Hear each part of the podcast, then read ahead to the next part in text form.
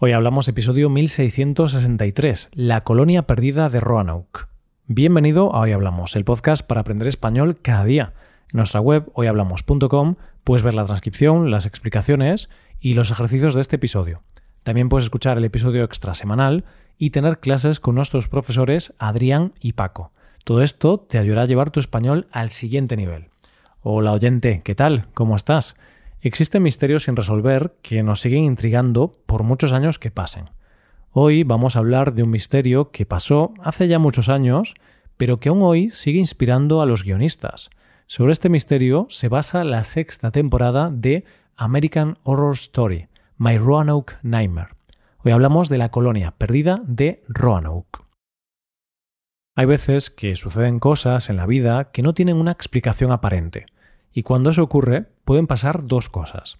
Que ese hecho, sin una explicación lógica o fácil, se quede ahí, no vaya más allá y se termine olvidando con el tiempo. Pero también puede pasar que se empiece a hablar sobre ese evento, que empiecen a surgir teorías sobre qué pasó y que termine convirtiéndose en un misterio sin resolver que se instale en el imaginario colectivo y de un hecho que no tenía explicación y que se convirtió en uno de los misterios que más ha intrigado a la humanidad, es de lo que vamos a hablar en el episodio de hoy. Ocurrió en lo que hoy es Estados Unidos hace más de 400 años y es conocido como el misterio de la colonia perdida de Roanoke. Esta historia comienza en el año 1584 y para que podamos entender mejor esta historia necesitamos conocer un poco mejor el contexto. En esa época reinaba en Inglaterra Isabel I, y era consciente de que este país se había quedado un poco atrás en la carrera por colonizar las tierras que se habían descubierto recientemente. Podríamos decir que los españoles sí estaban sacando provecho de América e Inglaterra simplemente saqueaba barcos españoles que venían de allá, pero ellos no tenían colonias en esas tierras. Así que, en este año, 1584, mandan una nave a las Américas. Esta nave tenía dos propósitos. Por un lado, crear una base naval que les permitiera interceptar las naves españolas y, por otro lado, intentar colonizar esas nuevas tierras. Es decir, se envía la primera misión colonizadora de Inglaterra a América. Una vez conocemos el contexto, vayamos con la historia en sí. Con la idea que hemos dicho antes en la cabeza, la reina le concedió a Walter Raleigh, que era un aventurero y explorador, una concesión para establecer una colonia en Norteamérica. Así que, el 27 de abril de 1584, envió una expedición con tal propósito. Al mando de esta expedición iban Philip Amadas y Arthur Barlow. El caso es que llegan a Roanoke, una pequeña isla hoy en el condado de Dare, en Carolina del Norte, aunque los colonos le llamarían a esta zona Virginia. La zona, como te podrás imaginar, no estaba deshabitada, sino que había nativos en las zonas cercanas. Establecieron contacto con estos nativos. Los primeros contactos fueron satisfactorios, y las relaciones cordiales. Incluso realizaron intercambios, y los nativos locales les daban a los exploradores comida a cambio de tela y vino. Pero claro, hay que aclarar que esta primera expedición fue más de exploración que de colonización.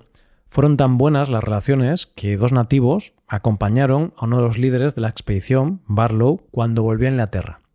Un año más tarde, el 9 de abril de 1585, parte de Inglaterra la primera flota con colonos a bordo. Era una flota de cinco barcos y tuvo numerosos problemas para llegar a la zona. Finalmente llegó a la zona un grupo de hombres, pero con las fuerzas mermadas y la mayoría de las provisiones perdidas en el mar.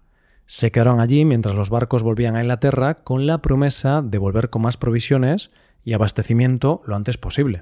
Los hombres que se quedaron en la colonia se prepararon para edificar la que sería la primera colonia inglesa en el Nuevo Mundo.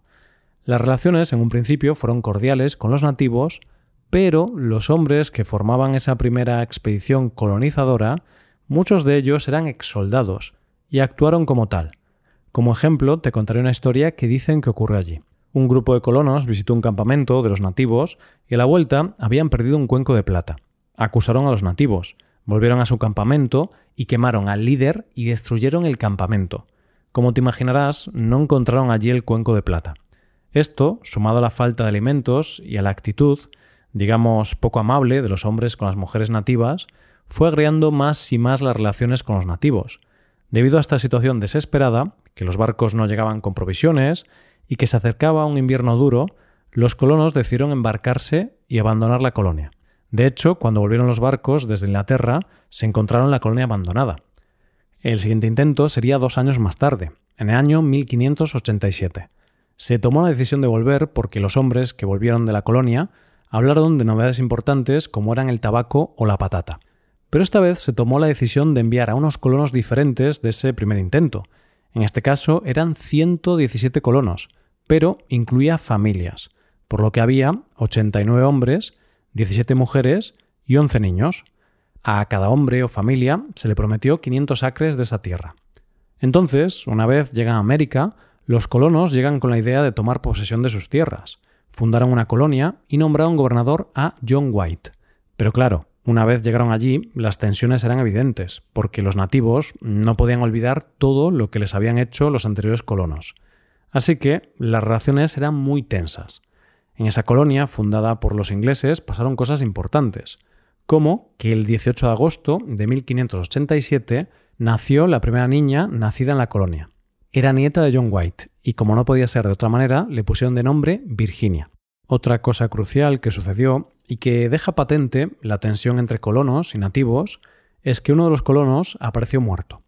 En este contexto, los colonos urgen a su gobernador que vuelva a Inglaterra a traer de manera urgente suministros, porque la situación se está volviendo cada vez más desesperada y difícil de sostener. White parte hacia Inglaterra acompañado de un nativo y dejando a toda su familia atrás. Se fue en 1587, pero por diversos problemas, porque primero los barcos fueron atacados y después la Armada Española atacó Inglaterra, no pudo regresar a la colonia hasta tres años más tarde, en 1590. Y desde luego lo que se encontró, o más bien lo que no encontró, es todo un misterio. Ese es el misterio que tenemos hoy. ¿Qué pasó cuando regresó? Pues que no había nadie. Los colonos habían desaparecido. Todo había sido desmantelado, pero no había signos de violencia ni de destrucción, sino que todas las edificaciones y casas habían sido desmanteladas, por lo que eso significaba que no tuvieron que huir del campamento y tampoco fue destruido. Se movieron a otro sitio por decisión propia. Sin embargo, por más que los buscaron, no encontraron ni rastro de los colonos, que no olvidemos que eran más de un centenar. Bueno, cuando digo que no encontraron nada, no es del todo cierto, sí que había algo. En un poste, el único que seguía en pie, estaba grabada la palabra Croatoan, y en un árbol aparecieron las letras C-R-O, CRO. Pensaron que esto era la prueba de que habían abandonado la zona y se habían trasladado a la isla de Croatoan, que estaba situada a unos 80 kilómetros de distancia.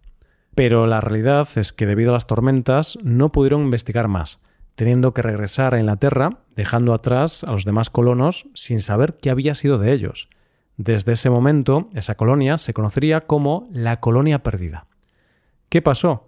Las teorías son muchas. Se dice que huyeron a esa isla, se dice que se integraron en la tribu de los nativos, también dicen que habían sido atacados por los españoles, o que los nativos de la zona los mataron como represalia por todo lo ocurrido. La teoría que más adeptos tiene es que el grupo de colonos, ante la imposibilidad de seguir sobreviviendo todos juntos en la misma colonia, debido a la falta de suministros, decidieron integrarse con los nativos. Diversos relatos posteriores de algunos aventureros mencionaban que se habían observado a hombres ingleses con los nativos de esa zona, y también un explorador que visitó esa zona, 100 años después, y tuvo contacto con nativos, contó en su libro que había estado en contacto con nativos que habían vivido en la isla de Roanoke y afirmaban tener antepasados blancos. Además, en posteriores excavaciones se encontraron artefactos, principalmente cerámica inglesa, que sugiere esta teoría como la más probable, que se integraran con los nativos. Lo único que sabemos a ciencia cierta es que es uno de los mayores misterios sin resolver de la historia de Inglaterra y de Estados Unidos, y que a día de hoy no se sabe realmente qué pasó con todos aquellos colonos que desaparecieron sin dejar rastro. Hasta aquí el episodio de hoy. Ya sabes, si te gusta este podcast y te gusta el trabajo diario que realizamos, tu colaboración sería de gran ayuda. Para colaborar con este podcast, puedes hacerte suscriptor premium. Los suscriptores premium pueden hacer la transcripción y ejercicios y explicaciones. Hazte suscriptor premium en hoyhablamos.com. Muchas gracias por escucharnos. Nos vemos en el episodio de mañana. Pasa un buen día. Hasta mañana.